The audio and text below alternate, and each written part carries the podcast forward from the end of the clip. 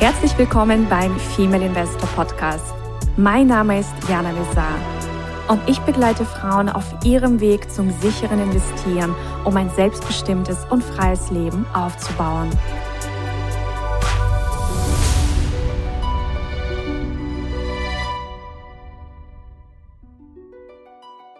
Hallo ihr Lieben, ich begrüße euch ganz, ganz herzlich zu einer neuen Folge.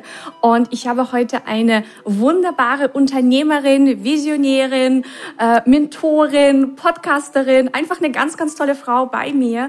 Und zwar ist das Goscha von Stipp und äh, uns einen ganz, ganz viele Dinge, unter anderem, dass wir ja vor vielen Jahren nach Deutschland ausgewandert sind, also Goscha ist glaube ich mit zehn Jahren ausgewandert, also mit den Eltern, mit der Familie. Und ich mit elf Jahren. Und bei dir war es, glaube ich, Berlin, bei mir war es Leipzig, also auch relativ eng beieinander, aber wir haben uns erst letztes Jahr kennengelernt. Und ich finde das einfach ganz wunderbar, was für einen Weg sie gemacht hat. Und äh, ja, einfach, was sie auch aktuell aufbaut und möchte deswegen auch diesen Podcast dem Thema widmen, wie man Träume wahr werden lassen kann und wie man auch ähm, ja, es schafft, ein großes Business aufzubauen. Und ich sage herzlich willkommen, lieber Gosche, ich freue mich sehr auf unser Gespräch. Vielen, vielen Dank, liebe Jana. Danke, danke schön für diese wundervolle Ankündigung. Und es ist mir eine absolute Ehre, mit dir hier zu quatschen, zu sprechen und einfach mal, ja, unsere Welt so ein bisschen den Zuhörern näher zu bringen. Ja. ähm, Goscha, magst du vielleicht auch noch kurz aus deiner Sicht ergänzen, ähm, ja, oder dich nochmal vorstellen, also was zeichnet dich aus und vor allem, was ist jetzt deine große Vision, auf die du dich gemacht hast? Ja, also mein Name ist Goscha von Stüpp. Mein richtiger Name ist Małgorzata von Stüpp-Rekowski. ich bin in Polen geboren. Ein Zungenbrecher für, für die meisten. Ich bin in Polen geboren, bin mit zehn Jahren ausgewandert nach Berlin. Ähm, ich habe sehr dörflich, selbsternährer, technisch äh, gelebt. Bin dann in die Großstadt. Das war für mich so der erste kleine Schock meines Lebens. Habe dann ganz klassisch, ne, mein Vater war Leistungssportler, sehr diszipliniert, äh, Abi gemacht, habe angefangen zu studieren studieren, weil für meinen Vater gab es äh, zwei Berufe für mich, Ärztin oder Anwältin. Ich habe dann erstmal den Anwältin-Weg angeschlagen und habe mein Grundstudium fertig gemacht und bin dann aber ähm, aufgrund meines ähm, nebenberuflichen Werdegangs, als ich, äh, ne, ich habe im Retail in der Mode- und Beautybranche schon neben meinem Studium gearbeitet, weil das so meine Passion war mhm. ähm, und habe dann festgestellt, boah, ich liebe Menschen. Ich mhm. liebe Kunden, ich liebe Team ich, ich liebe Mode, ich, ich liebe es, Frauen in ihr Potenzial und ihre Stärke zu bringen. Und da konnte ich das kombinieren und habe ähm, dann sozusagen mein Grundstudium gemacht und habe angefangen, meine Retail-Karriere zu starten. Habe dann in der Modebranche relativ schnell Fuß gefasst vom Store Manager über Area Manager, Manager und habe dann die Expansion von einer großen dänischen Marke begleitet in Deutschland und bin dann von einer Beauty-Marke, von Kiko, ähm, von der Percassi-Familie abgeworben worden Mhm. Und damals gab es Kiko nur in zwei Ländern, in Italien und in Spanien. Und dann bin ich ähm, nach Italien gegangen, habe mir das Konzept angeguckt, habe gesagt, boah, geil, das ist etwas, was richtig cool ist und habe dann ähm, mein erstes Risiko getätigt, denn ich habe ähm, ja sozusagen Kiko dann in Deutschland aufgebaut. Und daraus hat sich dann ergeben, dass ich die Möglichkeit bekommen habe, mehrere europäische Länder wirklich von der Gewerbeanmeldung an aufzubauen. Also ich war für alles verantwortlich. Ich war die erste Person für das Team ähm, im Retail, für das Team im Administ administrativen Bereich, ähm, alle Strukturen, Systeme, Prozeduren, äh, alles, was so zum Firmenaufbau gehört. Hatte damals natürlich nur ähm, das Glück, dass die Percassi-Familie alles finanziert hat. Ja. Und ähm, habe dann irgendwann festgestellt, boah, das ist nicht so mehr mein Ding, die Corporate-Welt. Und ähm, habe mich dann von ähm, Kiko verabschiedet. Und davor meinte mein Mann schon, warum machst du nicht deine eigene Firma? Und dann dachte ich so, wieso? Ich habe ein sechsstelliges Gehalt, das verdienen zwei Prozent der Frauen auf, in Deutschland. Ich habe ein tolles Auto, ich habe Benefits ohne Ende. Hm, nö, die erste Antwort war nö. Das heißt, du hattest das tatsächlich gar nicht selbst auf der Agenda, sondern dein Mann war da so ein bisschen ein Anstupser und hat gesagt, Mensch, äh, mach doch mal. Ja, der hat es, der hat es sofort gesehen und dann äh, musste ich erstmal noch zwei Etappen äh, weitergehen. Ich war dann in zwei unterschiedlichen Modefirmen, wo ich dann ähm, entweder Europa verwaltet habe oder ähm, die, also hatte die Direktorposition für Deutschland und habe dann festgestellt, das ist immer noch nicht anders. Das ist nicht mehr meine Welt. Und dann passierte etwas. Ich bin noch zu meinen, äh, mit 42 bin ich schwanger geworden. Mhm. Und in diesem Moment habe ich gesagt, okay, wenn das jetzt noch so passiert, dann cutte ich alles und nehme das als meinen absoluten Neubeginn. Und ich habe mich schon davor mit Persönlichkeitsentwicklung, Bewusstseinsentwicklung, ich habe für unterschiedliche Bereiche Mentoren mir schon so langsam aufgebaut und war da, dann gespürt, okay, jetzt ist die Zeit reif, mein eigenes Baby aufzubauen. So, dann haben wir die Firma gegründet. Dann haben wir ähm, uns auf die Investorenreise begeben, das äh, auch relativ einfach und unkompliziert sich gestaltete. Und dann kam diese wundervolle Zeit, äh, in der wir uns jetzt befinden. Genau. Das heißt, Und, wann hast du das Unternehmen gestartet? In welchem Jahr war das? Also gegründet haben wir es Ende 2017. Mhm. Und ähm, so richtig in die, in die Gänge gekommen ist es 2019. Mhm. Da haben wir angefangen, Sommer, Herbst in die Produktentwicklung zu gehen. Und ähm, ja, und das wurde natürlich dann extrem ausgebremst. Es war halt auch so eine Zeit, wo wir halt gesagt haben, boah, face the worth, ähm, weil sich komplett durch den ersten Lockdown alles geändert hat. In den Laboren war kaum einer mehr da, alle waren verunsichert, wie gehen sie mit der Situation um. Ich glaube, der erste Lockdown war doch so die Schockwelle, äh, die größte Schockwelle, die da, danach ähm, ja, waren halt eher eine Phase aus diesem Chaos wieder eine gewisse Ordnung irgendwo zu finden und habe dann dadurch, dass sich die Produktentwicklung so in die Länge zog, also damals, wenn ein Beispiel, ähm, normalerweise dauert ein Produkt zwischen sechs und acht Monate, ja, Maximum ein Jahr, wenn du wirklich ähm, irgendwas ganz Besonderes kreierst. Und ähm, Jetzt dauert es von der Idee an wirklich bis zur Umsetzung eineinhalb Jahre, ja, manchmal sogar noch einen Tick länger. Und wenn du aber ein Investment hast und Investment aber nicht in der Höhe hast, dass du zehn Jahre, wie es bei den Fintech-Unternehmen sind, ja, da gehen ja immer Milliarden gleich rein, ja. ähm, dann kosten die Fixkosten ähm, sozusagen dein Investment. Und das war so unsere Herausforderung. Wir hatten Fixkosten und wir hatten aber nicht die Produkte, die wir verkaufen konnten. Mhm. Und das war so unsere, unsere größte Baustelle, in der, äh, in der ich als meine, ähm, meine Vision als Unternehmerin wirklich ja, klarstellen durfte. Denn ich musste für mich in dem Moment eine Entscheidung treffen, mache ich die Tür zu oder kämpfe ich? Ja. Ja. Und ähm, mein Mann und ich haben so da gesessen und haben gesagt, für mich war aus dem Herzen aufgeben ist niemand, niemals eine Option. Ich habe so ein Tick, immer den Kreis abzuschließen. Ja, also keine Ahnung, das ist irgendwie so diszipliniert verankert in mir und für mich war klar, ich kämpfe mit meinen Stärken und mein Mann kämpfte mit seinen Stärken und dadurch haben wir uns ergänzt, weil er mich in dem Finanzbereich auch sehr unterstützt hat. Mhm. Und ähm, ja, und dann haben wir gesagt, okay, wir ziehen das Ding durch. Wir haben alle unsere Kosten runtergefahren. Wir haben das Team auch gekündigt. Mhm. Wir haben wirklich Schritte eingeleitet, wo wir gesagt haben, okay, mit diesem Minimum ziehen wir jetzt die Zeit, in der wir uns befinden, durch und starten dann neu, wenn es soweit ist, wenn die Zeit reif ist. Ja? Und das passierte dann auch in dieser Zeit oder in den letzten ähm, paar Wochen hat sich etwas Großartiges ergeben und ähm, wir haben jetzt auch die Crowdfunding-Kampagne gestartet und haben gesagt, okay, jetzt Vollgas. Sehr gut. Und bevor wir jetzt gleich ähm, über die Crowdfunding-Kampagne sprechen ja. über, und über andere Dinge, magst du uns vielleicht noch verraten, was macht äh, die Firma überhaupt? Also es ist ja quasi von Stüb Cosmetics. Was macht sie aus? Was macht sie so besonders? Ja, von Stüb Cosmetics ist eine dekorative Kosmetikfirma. Mein Ziel ist es, Produkte zu entwickeln, die im Prozess wachsen. Also mein, mein, meine Mission ist wirklich, cleane eigene Rezepturen zu entwickeln. Mhm. Ich finde, all das, was auf dem Markt ist, darf neu gedacht werden. Weil wir haben immer noch dies, das ist einfach, wir sind routiniert, die Produkte haben die Inhaltsstoffe, die sie haben, die Welt verändert sich aber.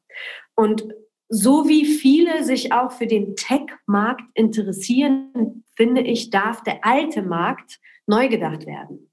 Und das war so meine Intention, A, das Produkt zu hinterfragen und wirklich die Inhaltsstoffe zu optimieren, sich auf den veganen und cleanen Markt einzufinden und da im Prozess zu wachsen. Ja, es geht natürlich nicht, die Perfektion kommt nicht von einem Tag auf den anderen.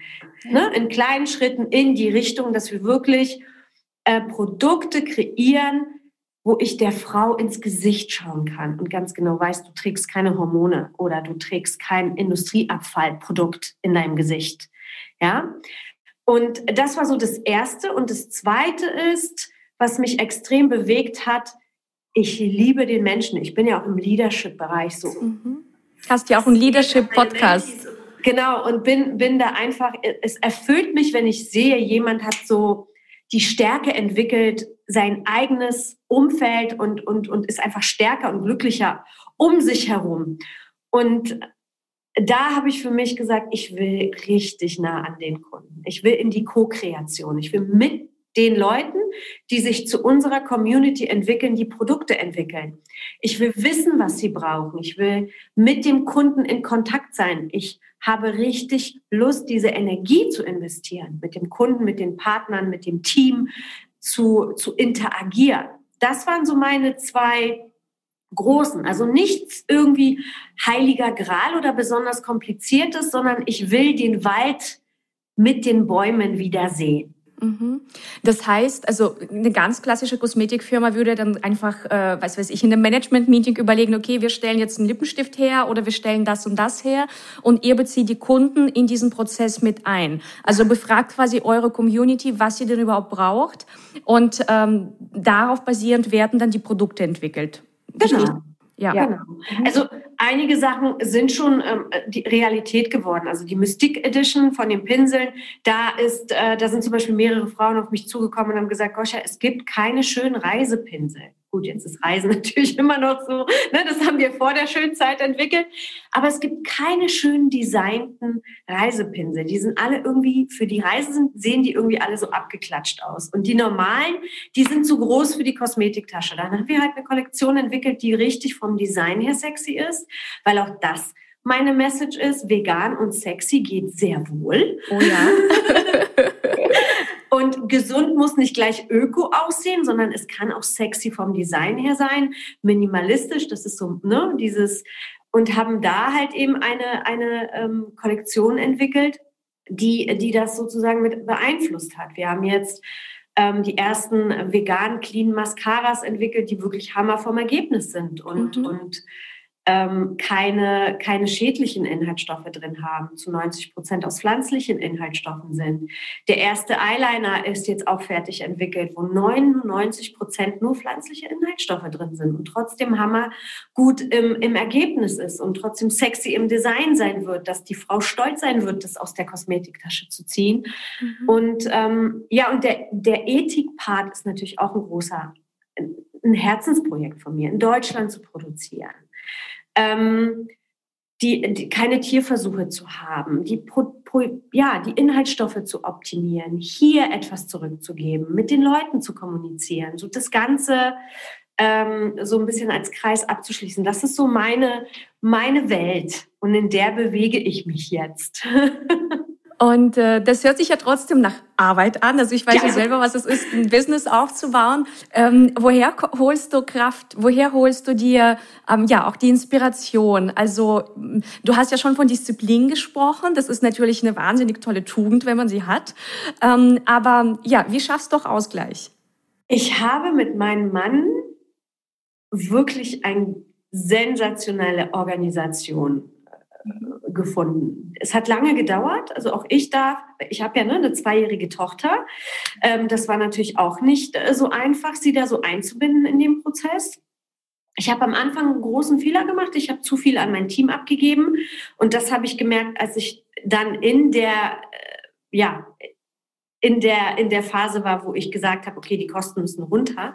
Woran hast du das gemerkt, dass du zu viel abgegeben hast? Das ist nämlich ein ganz, ganz spannendes Thema. Waren es nur die Kosten oder waren das noch andere Faktoren? Also ich habe es erst gemerkt, als mein Team nicht mehr da war, weil ich gewisse Dinge dann selber gemacht habe. Mhm. Und habe dann für mich festgestellt, oh mein Gott, ähm, klar hast du das gemacht, weil du natürlich den Raum schaffen musstest, um, dein, ähm, um deine Tochter, um sich um sie zu kümmern, weil sie natürlich auch hier ist auch ein sehr forderndes Kind gewesen. Und dann habe ich auf einmal mit, ähm, mit allen Menschen selber gesprochen und habe mich um die wichtigen Dinge selber gekümmert, habe wirklich dicke Elefanten für mich erledigt und daraus extrem viel gelernt, habe ähm, super viele Learnings mitgenommen und habe für mich festgestellt, es gibt Dinge, die darf ein Geschäftsführer nicht abgeben. Welche Dinge sind das aus deiner Sicht? Zahlen, Klar brauchst da, braucht da, brauche ich jemanden, der, der sie richtig in die Tabelle fügt, aber mhm. ähm, you, you have to know your score. Ja. Das ist einfach so. Und zwar jeden Tag. Mhm. Ja, also bis zum gewissen Grad ja und besonders am Anfang. Ja. Und, ähm, und die Beziehung zu den Lieferanten, zu den Menschen, super wichtige Angelegenheit. Ich persönlich handhabe das vielleicht auch ein Tick intensiver, weil mir der Mensch so wertvoll ist, habe dann aber festgestellt, wie gut es mir tat, in diesen Kontakt zu gehen. Und ähm, ja, und zu, dem, zu, der, zu der Balance, also wir haben ganz klare Tage, mein Mann Sebastian und ich. Ich arbeite Montag, Mittwoch, Freitag komplett durch, von morgens bis abends. Und Dienstag und Donnerstag dann halt immer nur so lange, so lange Marlina halt bei der Tagesmama ist. Und habe dann an diesen Tagen immer meinen Ausgleich. Also am Nachmittag oder ab zwölf, je nachdem, wann sie wieder da ist, bin ich mit ihr. Wir sind dann unterwegs draußen in der Natur und da bin ich, ich schaffe es dadurch, in jeder Situation, ob auf Arbeit oder mit ihr im Privatleben, zu 100 Prozent bei ihr zu sein und im Moment zu sein. Und dieses Entspannen, Anspannen, das tut mir so gut. Ja. Und ich kann auch an diesem Tag mega fokussiert sein, alles durcharbeiten, meine, meine Haken machen, die ich halt immer so brauche. Und, und diese Energie, habe ich dann, wenn ich das sechs Tage die Woche machen würde. Ähm, ich glaube nicht, dass man das lange dann so durchzieht. Man braucht diesen Ausgleich. Ja. Und dadurch habe ich halt meine perfekte ähm, Organisation gefunden. Samstag ist immer Familientag bei uns und Sonntag ähm, gucken wir dann halt, halt, einfach, wo der Schuh brennt und dann ähm, schauen wir einfach mit Sebastian, okay, können wir uns noch einen zweiten Familientag jetzt heute erlauben oder ähm, geht jeder da irgendwie einen halben Tag in, in seine Bürohöhle und erledigt das einfach noch so. Mhm. Also, und dazu kommt natürlich, wenn du etwas liebst, was du tust. Wenn du das, ich brenne ja, ich brenne für, für die Produkte und für, für, für all das, was so drumrum ist, für die, für die, ja, für diesen Geist der Firma ja auch. Und das ist dann halt einfach auch keine Arbeit. Das ist dann halt einfach auch Freude. Auch wenn man, ja, auch wenn man am Anfang Aufgaben äh, machen muss, die man vielleicht nicht so gerne macht. Ja, also Excel-Tabellen gehören jetzt nicht unbedingt dazu. Aber wenn, ja, wir, ich habe zum Beispiel letzte Woche all unsere Daten, was so eine Firma haben kann, auf ja, High-Level Corporate Standard gebracht. Und das war halt für mich so ein Riesenelefant. Aber ich habe es gemacht, ich habe es zum Schluss äh, durchgezogen. Ich habe mich selbst mit Zollbeamten äh, am Telefon, ja, weil ich, weil ich die Zolltarifnummer für jedes Produkt klassifizieren muss. Also auch solche Sachen kommen dazu. Ja? Und habe dann eine Stunde mit dem Zollbeamten gesprochen, der super nett zu mir war. Und wenn du willst, kommen die Menschen und helfen dir, das zu erledigen, deinen dicken, fetten Elefanten zu schlucken, sozusagen. Ja. Ich fand es auch schön, wie du gesagt hast, ähm, als du schwanger geworden bist, dass du dann, dass das wirklich so ein ganz wichtiger Impuls war, zu sagen, okay, jetzt wirklich Neuanfang. Ähm, welche Dinge hast du durch das Mama-Sein noch für dich entdeckt, gelernt? Ähm, ja, wie hat dich das beeinflusst? Witzigerweise Durchsetzungsvermögen mhm. extrem bei mir gestiegen, weil Marlina eine sehr starke Persönlichkeit ist. Sie hat unfassbar großes Durchsetzungsvermögen. Dadurch musste mein Durchsetzungsvermögen noch größer werden, okay. damit ich die Energie von ihr aushalten kann. Weil wenn ein Kind etwas haben will, es nicht haben kann, dann gibt es Kinder, die weinen eine Minute, fünf Minuten, Alina kann aber drei Stunden weinen. Wow. die weint so lange, bis sie heiser wird und nicht mehr kann. Die geht bis zum Äußersten. Und das als Mutter auszuhalten, war für mich eine unfassbare Lehre und mich auch in die Energie zu bewegen, sie trotzdem ruhig und gelassen so annehmen zu können und ihr immer wieder diese drei Stunden lang oder zwei, manchmal ist es auch nur eine halbe, es kommt immer darauf an, was es ist, ihr zu sagen, weißt du, wie ich liebe dich und du kriegst das Messer jetzt nicht. Mhm. Ja, ich liebe dich trotzdem. Es ist nichts passiert. Drei Stunden lang genau die gleiche Leier in einer Ruhe und Herzensentspanntheit äh, zu sagen. Das ist großes Kino für eine Mutter, glaube ich. Für mich war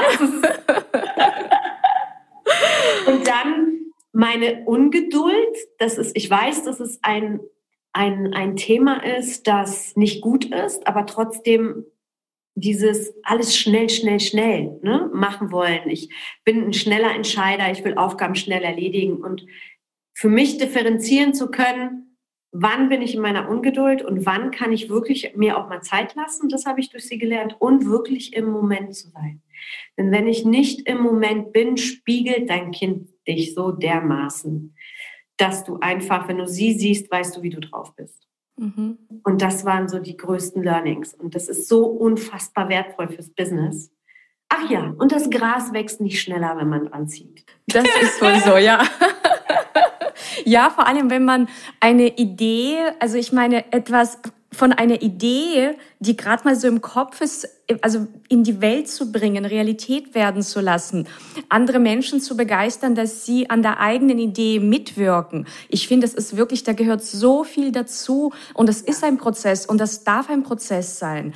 Und ich glaube, viele sind einfach durch die Medien, durch die Werbung ähm, so verwöhnt, na ja, es geht irgendwie alles über Nacht, es kann doch alles auch schnell gehen, aber das ist nicht so.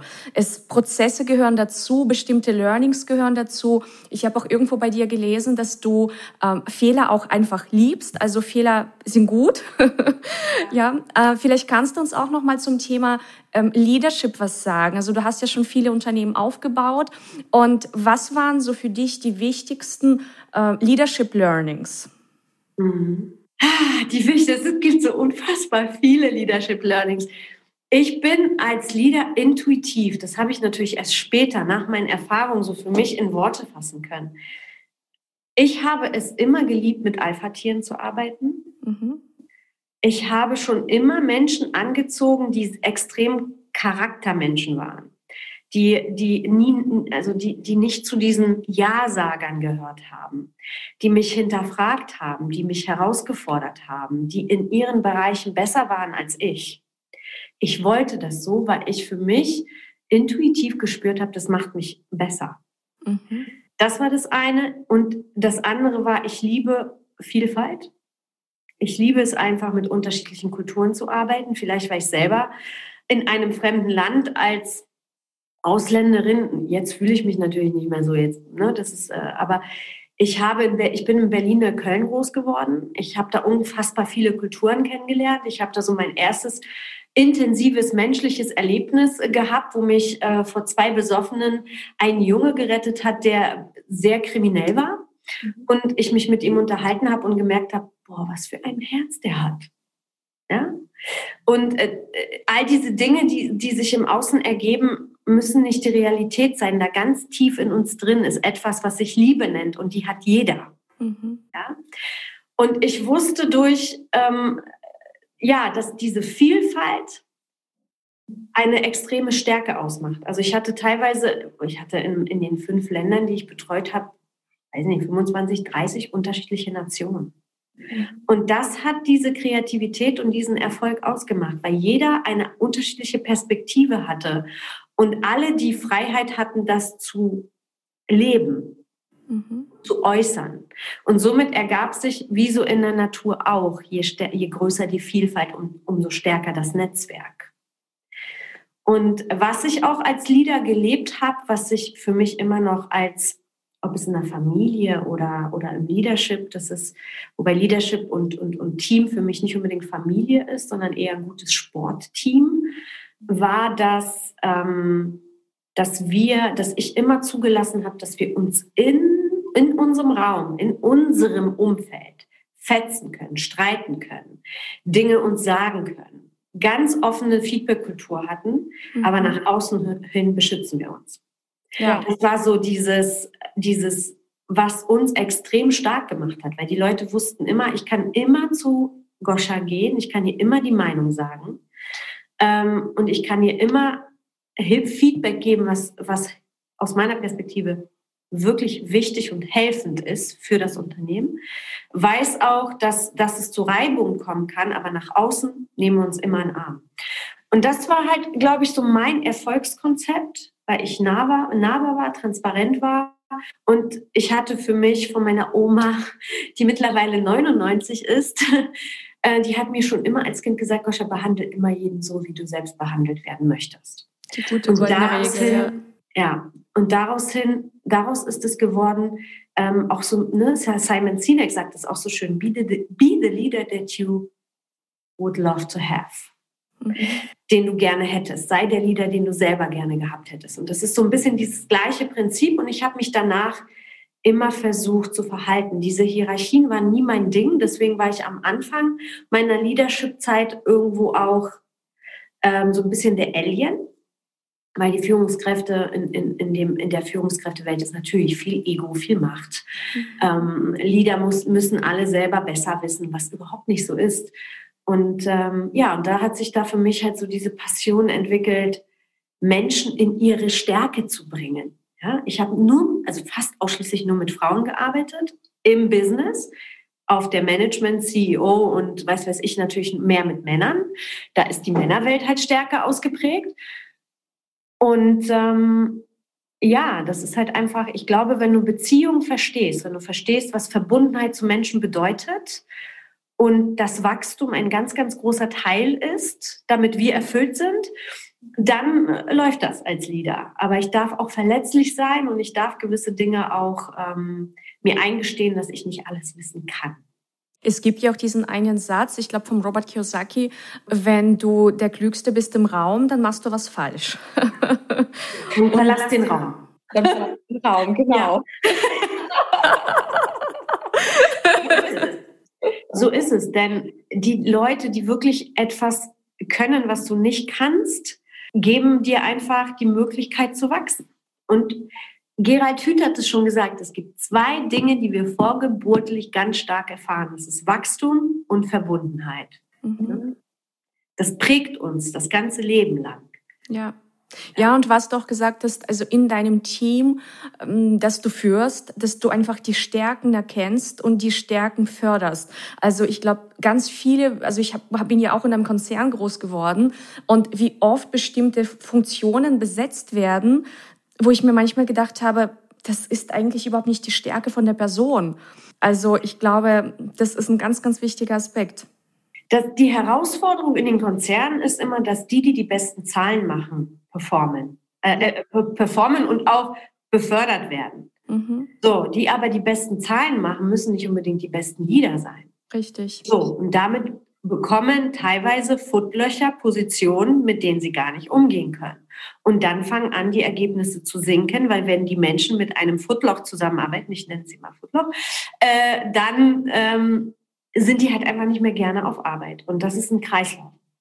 Ja, es gibt für alles in großen Konzernen, für alles Excel-Tabellen und Auswertungen, aber für menschliche Qualitäten gibt es keine Tools, das auszuwerten. Ja? Richtig. Und es wird vorausgesetzt, dass quasi jeder automatisch Leadership kann. Und das ist eine riesige Aufgabe. Das hat so viel mit persönlichem Wachstum zu tun, mit innerer Reflexion. Das sind so viele Faktoren. Also vielleicht kannst du dazu auch noch was sagen. Definitiv, das ist äh, Bewusstseinsentwicklung. Denn wenn wir ja. Menschen führen, dann führen wir Bewusstsein. Und jeder ist auf einer unterschiedlichen Bewusstseinsebene. ja, mhm. genau. Und als Leader darf ich empathisch sein. Ich darf mich selbst führen können. Ich ähm, darf auch den Anspruch haben, selber lernen zu wollen. Lernbereitschaft, das ist so, da, da, da, das ist einfach ein absolutes Fundament. Und wer, es ist okay, wenn jemand keine Begeisterung dafür empfindet, ja, und lieber für sich arbeitet. Aber ein Leader, der mit Menschen arbeitet, darf das wirklich lieben. Der darf Menschen wirklich lieben, weil die Energie, die man dort investieren tut, äh, äh, kann, kann nur funktionieren, wenn du das liebst. Es ist anstrengend, mit Menschen zu arbeiten. Mhm. Ja, das ist, weil Mensch, jeder anders ist.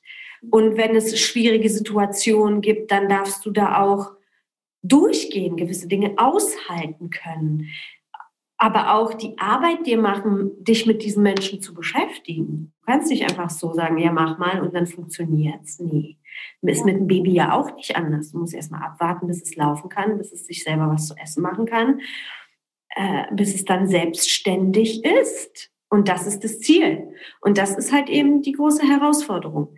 Für mich war es immer wichtig, dass mein Team autonom ist. Dass mhm. es ganz genau weiß, welche Entscheidung es treffen kann, dass es sie treffen muss und dass es verantwortlich ist für deren Bereich. Mhm. Richtig, dass sie auch nicht wegen jeder Kleinigkeit äh, nach deinem Feedback fragen. Ja, ja, ja. Ja, und dafür sind Alpha-Tiere halt wichtig. Viele können halt mit Alpha-Tieren nicht so umgehen. Auch ich war ein Unternehmen, wo Alpha-Tiere zuerst geflogen sind. Mhm. Dabei sind es die besten Mitarbeiter. Ja, spannend. Und jetzt lass uns über das Thema Finanzierung sprechen. Ja. Du hast ja gesagt, du hast, äh, also am Anfang hat die Finanzierung eigentlich ganz gut funktioniert. Das ging auch recht flott. Ähm, ich meine, es gibt ja verschiedene Wege, sich zu finanzieren. Also ich glaube, die meisten kennen den Bankkredit oder vielleicht mal so ein Förderdarlehen. Und ähm, es gibt natürlich andere Möglichkeiten, sich eine Finanzierung zu holen, indem man mit Investoren arbeitet. Vielleicht erzählst du uns über die Möglichkeiten, die du genutzt hast als Unternehmerin, um dein Startup zu finanzieren und vor allem, was auch aktuell ansteht, denn das finde ich auch ganz spannend. Ja, ähm, also wir haben, klar, das, der erste Schritt war für mich, einen Businessplan zu schreiben. Und das mhm. war auch nicht so eine Aufgabe, weil ich war eher so der kreative Part. Aber du musst natürlich für den Investor ganz klar formulieren können, was deine USP ist, was deine Vision ist, Mission ist, wie du dir das Marketing technisch vorgestellt hast. Das musste erstmal so ein bisschen in die, in die Schriftform. Und dann bin ich... Ähm, in, auf die Investorensuche gegangen, habe so die ersten ähm, Gespräche geführt, habe auch jemand gehabt, der mich so ein bisschen dabei begleitet hat und mir gesagt hat, was Investoren sind und worauf sie achten. Und da war für mich erstmal klar, okay, ich möchte keinen Investor, und da sind viele halt auch auf den Markt, besonders im Startup-Bereich, der sagt, der mein Unternehmen dann weiterverkaufen will. Das war für mich dann erstmal, es trägt meinen Familiennamen. Ich kann zwar nie, nie sagen, aber im Moment ist es nicht mein Ziel, das Unternehmen zu verkaufen. Ich möchte es in meinen Händen sozusagen lassen. Und dann haben wir ähm, eine, eine Community kennengelernt, die gesagt haben, oh, wir glauben an dich, Goscha, wir investieren. Und dadurch haben wir halt mehrere kleinere, kleinere Investoren äh, gefunden, wo wir dann sozusagen den Start machen konnten.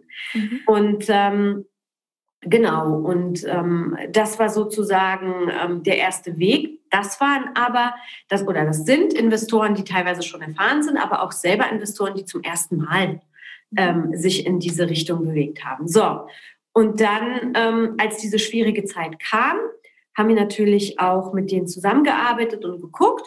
Und jetzt weiß ich für mich dadurch, dass wir, ich weiß gar nicht, ob ich das schon überhaupt öffentlich sagen kann, auf jeden Fall haben wir jemanden auf den Weg äh, getroffen. Das ist der Marktführer im Beauty-Online-Bereich, in dem wir unsere Produkte ähm, ja, Anfang Sommer mit launchen werden. So, und das ist natürlich, das ist natürlich ein Riesenhebel und ähm, auch, ich freue mich da einfach wahnsinnig drauf, weil das für uns ähm, auch zeigt, dass wir auf den richtigen Weg sind, weil es ist wirklich nicht üblich, dass so ein Riesenplayer mit einer kleinen Marke, in, mit der, in, ja, wir sind noch klein, ähm, so auf ähm, so eine Möglichkeit bietet. Das ist aber jetzt so, das ist Realität.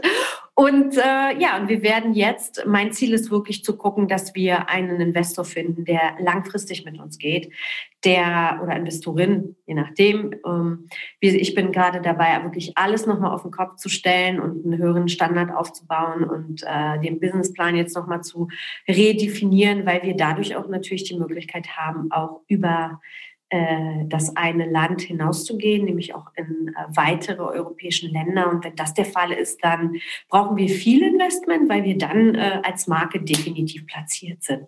Dann ist, dann ist der Haken hinter. Und da wäre natürlich cool, jemanden zu haben, der sagt, boah, ich glaube an euch, ich habe das Wissen, ich kann euch supporten, ich ähm, kann euch dabei unterstützen, die richtigen Entscheidungen zu treffen. Und ähm, ja, ne? da einfach was Riesengroßes draus zu machen. Also nicht nur in diesem äh, Dachbereich zu bleiben, sondern wirklich erst Europa und dann über den Teich hinaus zu gehen. Und das ist so meine Vision. Ich will schon von Stück Cosmetics neben Chanel zu hängen haben. Das muss ich schon ganz, ganz oh, ja. man braucht immer Ziele und Visionen im Leben. so, ich finde, das hat auch irgendwie so diesen Energieflair. Das hat dieses, dieser Name verdient. Ich kann es dir nicht sagen, warum, aber das empfinde ich halt einfach so. Und dann auch noch mit dieser Liebe und Energie und mit dieser, ne, die, die wir halt mitbringen, das wäre schon, das, das wäre toll. Dann wird es so kommen. Manifestieren wir jetzt einfach. Ja, überall Top 20 Brand zu hängen auf meiner Vision Wall. Sehr schön. Und ähm, du hast ja noch ähm, die Crowdfunding-Kampagne angesprochen. Ja. Kannst du vielleicht denjenigen, die nicht wissen, was das ist, kurz erklären, ja, welche Art der Finanzierung ist es? Von wem wird das Geld zur Verfügung gestellt? Kann man mitmachen? Was ist das? also es gibt ja unterschiedliche ähm, ähm Möglichkeiten, Kapital einzusammeln. Crowd Investing, da geht es halt um reine Finanzierung, wo man eine Art ähm, ja, Kredite sozusagen annimmt, wo man halt einen bestimmten Prozentsatz gibt. Und dann gibt es die Crowd in, in äh, Crowdfunding-Möglichkeit. Und das ist eine Art Schwarmfinanzierung, wo ganz, ganz viele Menschen mit wirklich wenig, ab 5 Euro, etwas Großes erreichen können. Und ähm, ich fand die Kampagne, äh, also diese, diese Form von Investment absolut passend zu uns, weil es halt ähm, relativ neu ist, frech ist, jung ist, adaptiv, flexibel.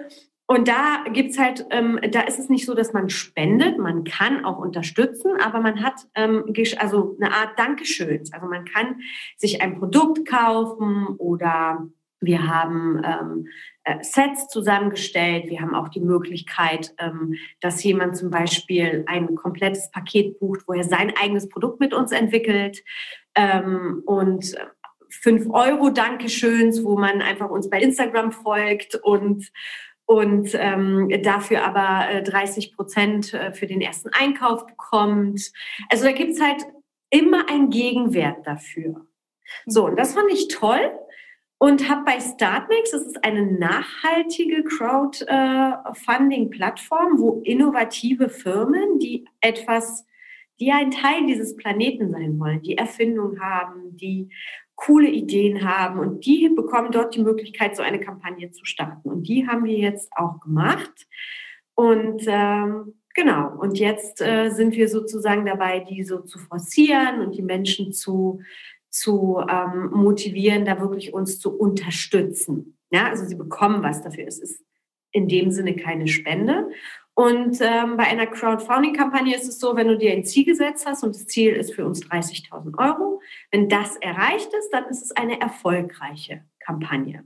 Dann wird das Geld auch ausgeschüttet. Wenn das aber nicht so ist, sagen wir mal, wir würden bei 28.000 enden, dann ist es eine nicht erfolgreiche Kampagne und dann bekommen alle, die schon ähm, unterstützt haben, sozusagen ihr Geld zurück. So, so läuft das. Und äh, da sind wir jetzt gerade dabei, das wirklich ähm, ja, in die Welt zu streuen. Ja, und bis wann läuft die Kampagne? Die läuft bis zum 13.06. Mhm. Und äh, wir haben jetzt nochmal die, die, die Trommel ein bisschen gerührt, weil es jetzt, am Anfang hat es wirklich gut gestartet, jetzt ist es ein bisschen schleppend. Das ist halt, ne, wenn man Menschen motiviert zu unterstützen, dann finden es viele toll, aber die wenigsten drücken dann doch auf den Knopf. Und ähm, da haben wir halt wirklich jetzt noch ein bisschen was gemacht und äh, werden da auch, ähm, ja, ähm, kontaktieren natürlich auch die Menschen selber und fragen, könnt ihr das mal supporten, könnt ihr das mal teilen, etc. pp. Ja, und so ergibt sich dann sozusagen, dass viele Menschen davon mitbekommen, es sehen und die, die es berührt, die gehen dann auf die Seite und unterstützen uns. Also alle, die sich jetzt natürlich auch berührt fühlen von der Geschichte und ja, einfach von der Vision, die Goscha hat, dann seid ihr natürlich auch herzlich eingeladen, auf den Link zu gehen. Wir werden das alles verlinken und äh, ja, ich finde das ganz, ganz wunderbar. Also grundsätzlich, ich finde es einfach toll, wenn Menschen für ihre Träume sich irgendwie aufmachen. Also es gibt ja so viele Menschen, die die ganze Zeit denken, ach, es wäre doch schön das. Es wäre doch schön, irgendwann den Job, den ich nicht mag, zu kündigen. Ich weiß nicht, mit wie vielen ich Kontakt hatte in meinem Konzern, für den ich gearbeitet habe, die immer noch erzählen, es wäre ja eigentlich schön, irgendwann zu gehen, aber das Gehalt, aber das, aber jenes, aber die Krise. Es ist immer irgendwas, was also irgendwelche Ausreden, warum sie doch bleiben. Und die aber die ganze Zeit erzählen, ja, aber du bist da einfach mutig gewesen. Oder bei dir war es halt irgendwie anders, ja. Und das ist nicht so. Es kann im Grunde jeder, der einen Traum hat, jede Frau, die einen Traum hat, diesen Traum auch verwirklichen. Kannst du vielleicht dazu noch so, ja, deine Learnings noch mitgeben zum Thema, wie verwirklicht man tatsächlich Träume? Ey, es ist wichtig zu springen und den Schritt zu tun mhm. und auch wirklich bereit sein, auf Dinge zu verzichten. Das muss man schon. Das muss man sich vorher auch ja. Mhm. ja. Und das Leben wird einen mit Sicherheit auch das, den ein oder anderen Test vor die Füße schmeißen, sei es ein besseres Jobangebot, was jetzt in die positive Richtung geht, oder auch mal eine harte finanzielle Phase. Mhm. Ja, das, ist, das ist halt einfach so. Aber und es ist wichtig, an sich selber zu arbeiten, wirklich diese Phasen so zu überstehen, dass man nervlich nicht zusammenklappt. Ja. Weil, ne, das, ist, das ist wirklich für mich ein extremes Learning gewesen. Die Freiheit, die sich aber daraus ergibt und der Erschaffungsprozess, der dadurch entsteht, in der wir, in denen wir uns dann befinden, wenn wir sehen, was wir alles erreichen können. Für mich persönlich war das die beste Entscheidung, weil mhm. ich hätte never, ich selber, obwohl ich schon so viel für, für in meine, meine Bildung investiert, ne, das mein Mindset oder was auch immer. Es ist in diesen Zeiten absolut möglich, dass das Unmögliche möglich wird. Ja. Ist einfach so. Und man darf wirklich Dinge tun. Du kannst, ich bin ein absoluter Fan von Bob Proctor und der sagt, du kannst ganz, du musst ganz klar sagen, was du erwartest. Ja, für mich ist so ähm, mein, mein, mein Ziel, keine Ahnung wieso, es kam einfach. Mein Ziel mit dem Unternehmen ist, ne, 90 Millionen Euro Eigenhol also Eigenkapital zu entwickeln und zu produzieren. Aber man darf auch ganz genau klar definieren, was bin ich bereit dafür zu geben. Ja. ja es ist nicht einfach, äh, bin in meiner Mitte und alles kommt vom Himmel runter. Man darf sich da sehr wohl in Bewegung setzen und diszipliniert Dinge tun und auch Dinge auf, Dinge verzichten und Dinge lernen wollen und wachsen wollen. Und das ist für viele ähm, ein absoluter ja, out of the comfort zone Ding. Und das ist, ja. Ne, das mögen Menschen halt immer nicht so gern. Ja, vor allem, wenn du auch in deinem eigenen Umfeld vielleicht auch Menschen hast, die nicht an dich glauben, die dir das auch vielleicht ausreden. Ähm, hattest du solche Menschen in deinem Umfeld auch oder hattest du eher ein unterstützendes Umfeld? Doch, ich hatte schon eher ein unterstützendes Umfeld. Mhm. Und dadurch, dass ich mich ja schon davor auf den Weg gemacht habe, mich zu entwickeln, gingen die Menschen, die letztendlich, glaube ich, meine Energie gezogen hätten, schon davor so ein bisschen raus. Mhm. Aber heute bin ich definitiv in der Lage, ich spüre, ob jemand in mein Umfeld gehört oder nicht. Ich lasse Leute, die Energiesauger sind, gar nicht mehr in meine, in meine Nähe. Mhm, verstehe ich. Weil ich weiß, wie viel Kraft das kostet. Das mache ich nicht. Ich bin wirklich jemand, der Menschen liebt. Aber wenn ich merke, da ist jemand, der absolut in der Opferrolle ist und dann auch nicht raus will, ja, sondern sich darin lieber suhlt in der alten Geschichte, dann ist es etwas, was okay ist. Ich bewerte es nicht, aber ich möchte das nicht hören und ich möchte das auch nicht in meinem Umfeld haben. So. Verstehe ich. Mir geht es genauso. Bei mir war das auch ein Prozess über Jahre, ja. wo ich tatsächlich mein Umfeld gereinigt habe und ähm, jetzt ja. wirklich sagen kann, ich habe positive Menschen in meinem Umfeld und ich bin sehr wählerisch, mit wem ich eine engere Verbindung auf, also eingehe. Ja, wunderschön. Du bist ja auch so ein absoluter Herzensmensch. Und gerade diese Menschen, die so ein Riesenherz haben, kommen in die Gefahr, dass die Opfer andocken. Mhm. Ist einfach so. Ich kenne das. Es war bei mir nicht anders. Das mache ich heute nicht mehr. Auch wenn ich gewisse Dinge vielleicht ein bisschen feinfühliger kommuniziere als mein Mann, der ist da. Mhm. Bei uns ist ähnlich. Mein Mann ist auch mit der Tür durch die Wand. Aber es ist trotzdem so, dass ich für mich ganz klar weiß, ah, ich will wirklich nur mit positiven Menschen zu tun haben. Ja. Weil das ist, macht einfach mehr Spaß. Ich meine, du wachst auf und erfreust dich des Tages und kannst gleich anfangen lachen, anstatt dieses morgens. Es ist einfach, ja. keine Ahnung, das ist für uns, nee, das kommt für mich und für, für meine Familie generell nicht mehr in Frage. Ja. Umfeld ist A und O. Und ich würde gerne zum Abschluss auch noch mal über das Thema Weiblichkeit sprechen. Wir haben ja, bevor wir das Interview gestartet haben, äh, darüber gesprochen. Also wir lieben Lippenstift. Wir lieben es uns, uns zu pflegen, schön zu machen. Das ist für uns ein Normal. Es ist etwas Natürliches. Mm, wie erlebst du in deinem Umfeld oder auch in Deutschland das Thema Weiblichkeit? Hast du das Gefühl, da ist vielleicht noch ein Nachholbedarf? Und warum ist es bei vielen trotzdem noch so hinterlegt, äh, wie, na ja, was soll ich mich schminken? Was soll ich mich da irgendwie, ne, zurecht machen? Ähm, also, kannst du vielleicht einfach so aus deiner Erfahrung sprechen, äh, warum Weiblichkeit tatsächlich so etwas Wundervolles ist und was dazugehört? Ja, äh, ich meine, ich bin eine Ostblockfrau. ja. einfach anders gelebt. Ja. ja. Es ist einfach nochmal, schon alleine durch meine Erziehung war das Thema Weiblichkeit ganz anders hinterlegt. Ähm, ich liebe es, Frau zu sein. Ich ja. finde es toll. Ich will gar keine ich will gar nicht in männliche Energie reingehen. Ich weiß, dass ich auch als Frau konsequent, diszipliniert oder Anteile von männlicher Energie haben kann. Aber ich liebe es, Frau zu sein. Ich finde, es gibt nichts Schöneres, dass Frauen haben so wundervolle Qualitäten, dieses Mütterliche, dieses Herzliche, dieses Beziehungsorientierte.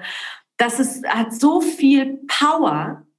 Und ähm, schon meine Oma hat sich mit mir hingesetzt, hat mir gesagt, so, jetzt zeige ich dir, wie man näht, jetzt zeige ich dir, wie man strickt, jetzt zeige ich dir, wie man strickt. Also der hat so einen Haushaltskurs mit mir gemacht in, in so einer Liebe, dass ich das gar nicht erst gelernt habe zu bewerten. Mhm. Im Business ist es natürlich immer, da, da zeigt sich das, weil Frauen auch gerne in diese männliche Energie reingehen, weil sie denken, sie sind dann, die können sich dann behaupten, müssen sie aber nicht. Ich glaube, wenn Frauen wirklich in ihre Stärke kommen, dann oder die Weiblichkeit, die pure Weiblichkeit wirklich verstehen, dann wissen sie, dass genau das der Punkt ist, dass man nach, nach oben sich hocharbeiten, also ne, sich entwickeln kann. Und ähm, in, in, in Deutschland ist es, ist die Frau noch, glaube ich, ein bisschen mehr mit männlicher Energie versehen. Ich weiß nicht warum. Mhm. Vielleicht, weil das so in der Familie nicht gelebt wird. Also äh, für mich war völlig normal, ein Mädchen hat lange Haare und trägt Rock. Mhm. Ich weiß nicht, es ist einfach und ist schön und eine, ne, mein Vater hat gesagt, die Frau ist immer die Perle an der Seite eines Mannes. Mhm. Das sind immer so diese typischen Glaubenssätze, aber dadurch entwickelte sich dieses Weiblichkeitsbild so herzlich für mich. Ja, und es ist einfach, es ist, es, es ist so ein Selbstverständlich, also es entsteht so eine Selbstverständlichkeit in Bezug auf das Thema ja auch sich schön machen. Das heißt jetzt nicht, ja, ähm, ich, ich finde einfach, dass sich jeder Mensch, natürlich sind wir auch natürlich alle schön, ähm, aber man kann halt auch noch mehr aus sich rausholen. Und warum einfach nicht? Ist für mich auch ehrlich gesagt, Jana, die absolute Selbstliebe. Ja, genau. Ja. Wirklich, das ist für mich Selbstliebe, wenn ich mir Zeit für mich nehme. Ja? Ähm, eine Freundin von mir hat gesagt, Goscha, ich lasse mir das morgens die halbe Stunde nicht nehmen. Ich mache mein Make-up. Ich ziehe mich schön an, weil ich mir alle Optionen für den Tag offen lasse und immer bereit bin, auf ein Meeting zu gehen, coolen Menschen zu treffen, offen zu sein für alles und nicht im Pyjama-Look dann erst ne, gucken muss, wie kriege ich das hin. Es ist für mich wohl, schöne Unterwäsche, schöne Kleidung, mhm. Äh, in meinem Geschmack äh, Schmuck und keine Ahnung, das ist einfach sich selbst wertschätzen. Und deine Energie verändert sich auch. Also du fühlst dich anders. Also ich würde mich anders fühlen, hier jetzt ungeschminkt und im Pyjama mit euch zu sitzen, als wenn ich weiß, ich äh, ja, ich rieche gut, ich ich habe mich gepflegt. Auch finde ich auch so wichtig. Ja, ich finde, das ist einfach, wenn eine Frau frisch, blumig, äh, das ist einfach was total Schönes. Hast du ein Lieblingsparfüm? ja, von Versace Noir. Mhm. Das okay. ist mein absolutes Lieblingsparfüm. Weil das so pudrig, süß, aber trotzdem mystisch ist. Mhm. Bei mir ist es die Sisley-Serie. Also ich liebe alle Sisley-Düfte.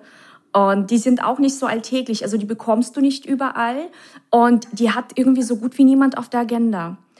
Und die sind auch mystisch. Also ich liebe Mystik. Die haben auch sowas, also vor allem die halten den ganzen Tag, selbst wenn du nur ein, zwei Spritzer und die Menschen erkennen mich auch an meinem Parfüm. Also, ja, obwohl es nur ein, ein Hauch ist. Aber der Hauch ist überall.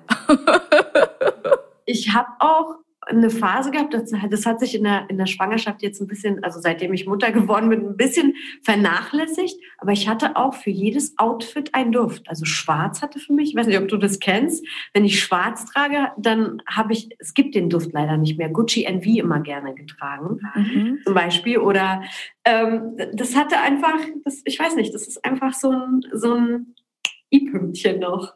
Ja, ja, wirklich, es ist ein i-Tüpfelchen, ne? so wie der Lippenstift und dann kommt noch mal dieser Duft und dann ja, kann gar nichts mehr passieren.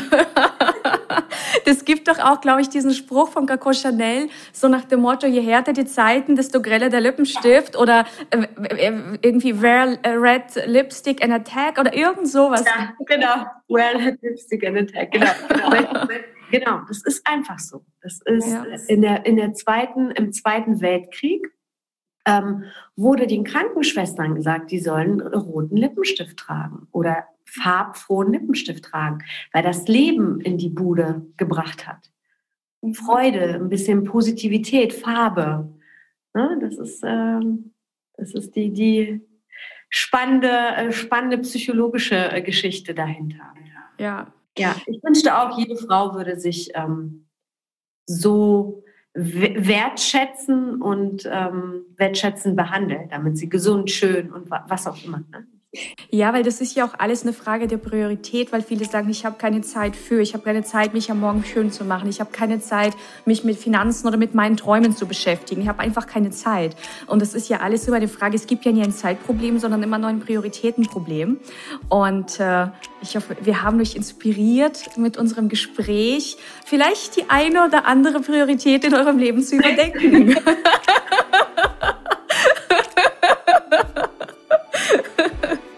schön.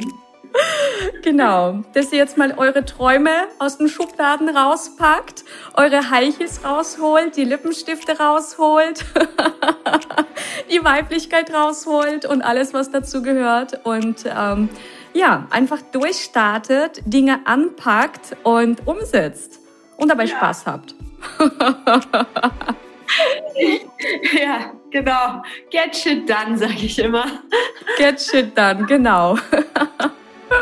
Das ist der männliche Part. Genau, wir sind ja immer beide Parts. Ne? Also Umsatz kommt von Umsetzen, ein bisschen tun müssen wir immer was, das ist normal. Und Unternehmertum kommt von Unternehmen, gell? Richtig, genau. Sehr schön, meine Liebe. Ich bedanke mich ganz herzlich für deine Zeit. Ähm, gib weiter Gas. Ich bin sicher, das machst du. Und äh, freue mich auf die weiteren Produkte. Also wenn der Lippenstift kommt, ich bin die erste Kundin. Also Lippenstifte liebe ich. Und ähm, ja, hoffe, ihr habt Spaß gehabt mit uns. Und ich sage bis zum nächsten Interview. Danke, lieber Goscha. Vielen, vielen Dank, liebe Jana, für dieses tolle Interview. Danke. Danke. Ciao, ihr Lieben. Das war der Female Investor Podcast.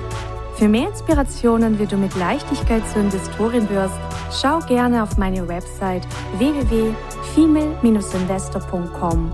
Bis zum nächsten Mal, deine Jana.